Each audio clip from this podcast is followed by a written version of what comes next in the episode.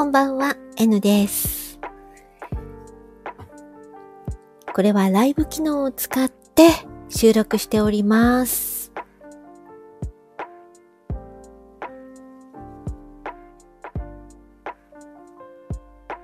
今日は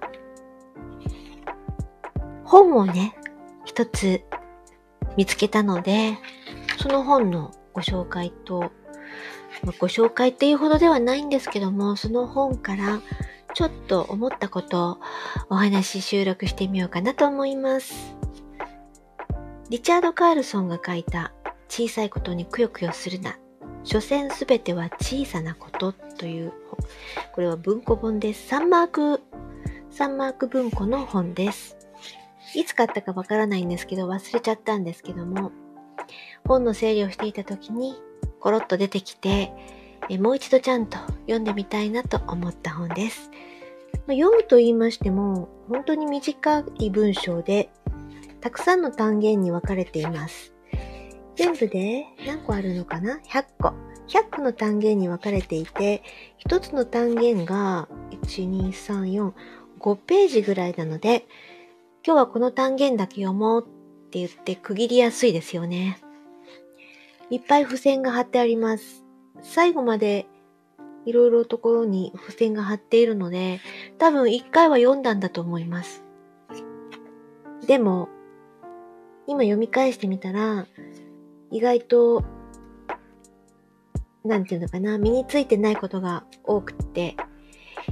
結局本をね、読んだぐらいでは人の性格ってそうそう変わるもんじゃないななんて思うんですけども、でも、うーん、なんていうか、まあ、こういう本は、本当に読んですぐに聞く、自分の人生に聞くっていうもんじゃないので、自分の気になったところは、あの、繰り返しね、読んだり、読んだことを日常生活の中で思い出して、今、これ活かせるチャンスだって思ったら、それをすかさず、そこで活かすというのが大事ですよね。それをしなかったら、まあ読んで終わりですよね。ただにね。ただ単に。で、この小さな、小さいことにくよくよするなっていう本は、えっ、と、シリーズが、シリーズがいくつか出てて、えっ、と、小さいことにくよくよするな2、小さいことにくよくよするな3、お金のことでくよくよするな小さいことにくよくよするな愛情編とか、あの結構ね、シリーズものになっております。私はこの一冊、第1の一冊しか買ってないんですけども、このタイトルを見てて、くよくよするな、くよくよするなっていう言葉ね、すごく引っかかっちゃいました。くよくよするな。そうです。くよくよするなってよく言いますけどもね。なんでしょう、くよくよするなって、それってどういう意味って、改めて、あの、調べたりするまでもなく、なんとなくわかりますよね。わかるんだけど、くよくよって、くよくよって、オノマトペなのか、それとも、ちゃんと漢字に当てはめることができるのか、語源はなんだとかね。なんかそんなこと気になっちゃったんですよ。で、このくよくよっていうのは、あの、くゆる、くゆるという、あの、煙が、煙をくゆらせるっていう言葉があるんですけど、その、くゆるくゆるっていう、えっと、繰り返しの言葉が元になってるんじゃないかなんていう話をネットで見つけました。煙がくゆる様って、こう、くねくねとしながら上に立ち上っていきますよね。私も毎日のようにお香を炊くんですけども、その煙のこのくねくねくねくねした状態が見ていて心地いいので、それが好きで、香りももちろんなんですけども、あの、お線香を炊くのが好きなんですけども、お線香？お香を炊くのが好きなんですけども、このくねくねした様、要するに人がこう、スパッとね、決められずに、ああじゃない、こうじゃない、でもね、ってやってる、この、ぐねぐねした様が、くよくよというね、ことに、言葉につながったというものなんだと思います。まあ、漢字を当てはめるとすれば、くゆらせるだからどんな字だろう。ちょっとわからないので えっと、それはわかりませんけども、まあ、ひらがなで、くよくよと書くわけですよね。このくよくよするっていうのは、何でしょうかね。ああじゃない、こうじゃないっていうふうに思案するという状態なのか、それとも無意味に、ただ無意味に、ただネチネチと、ああ、踏ん切りがつかずに、ずっと考えちゃってるっていう。ループにはまっちゃってるっていう状態と、まあ二つありますが、前向きにいろいろああかなこうかなって思案している様をくよくよするとは言わないですよね。うん。考えすぎって言われるんですかね、そういう時は。で、そのまたくよくよするのこのじゃあ対局は何だろうなって思ったんです。この本の最後の方に、うんと、これを読んでね、感想をね、書いてる人がいて、これだ、なんで、なんでだろう。この、終わりにっていうね、役者後書きっていうところに、ああ、そうか、重版だからですね。はい。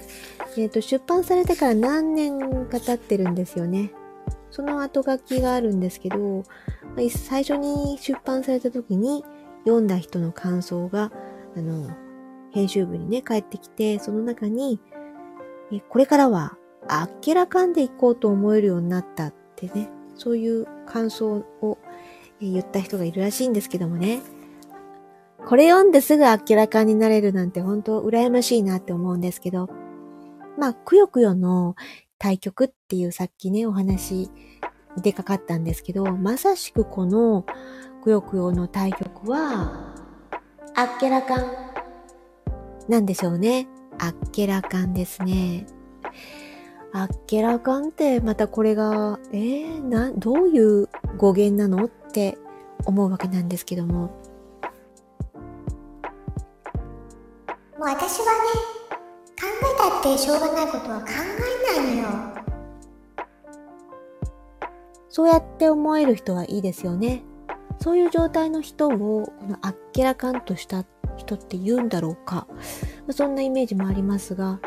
ちょっと調べてみたら、このあっけらかんっていうのも、えっ、ー、と、二つなんか意味がありそうで、一つは、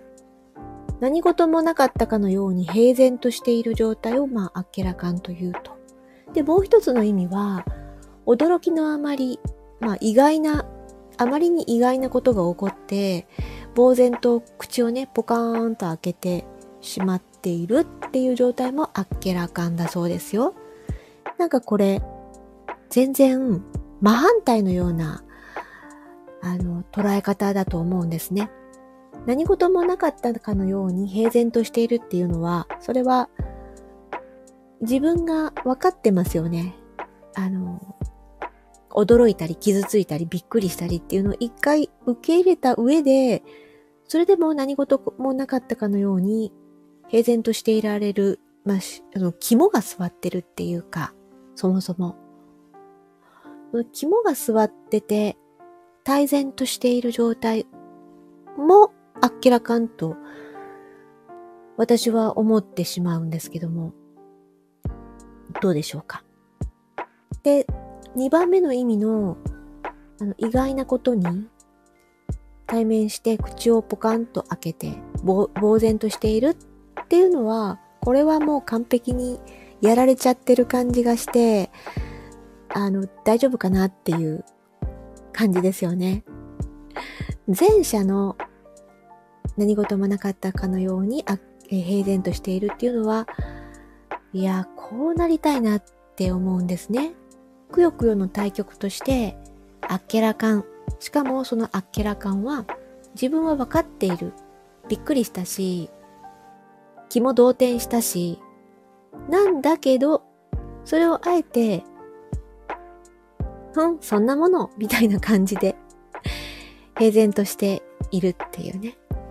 こういうなり風になりたいですね。うん。な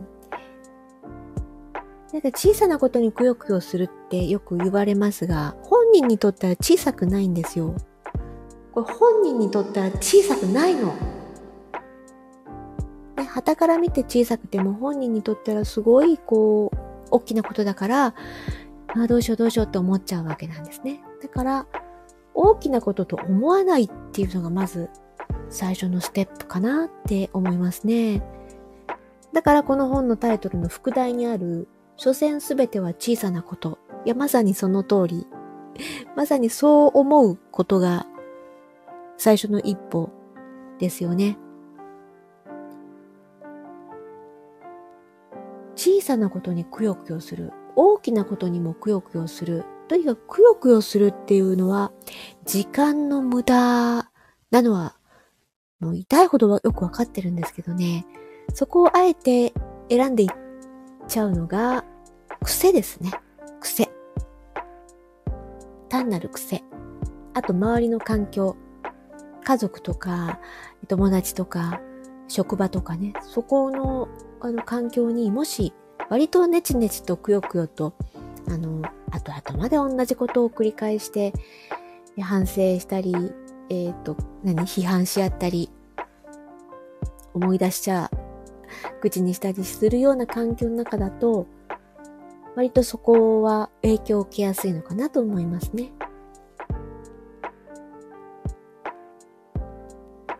何事もなかったかのように、だけど本当は心の中にいっぱいいろんなことを感じて、考えて、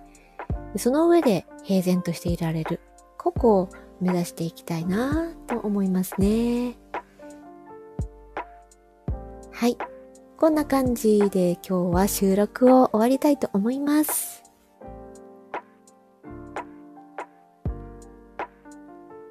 それでは、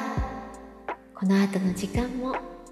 心穏やかでゆったりとした時間となりますように。また、このチャンネルでお会いできるのを楽しみにしています。N でした。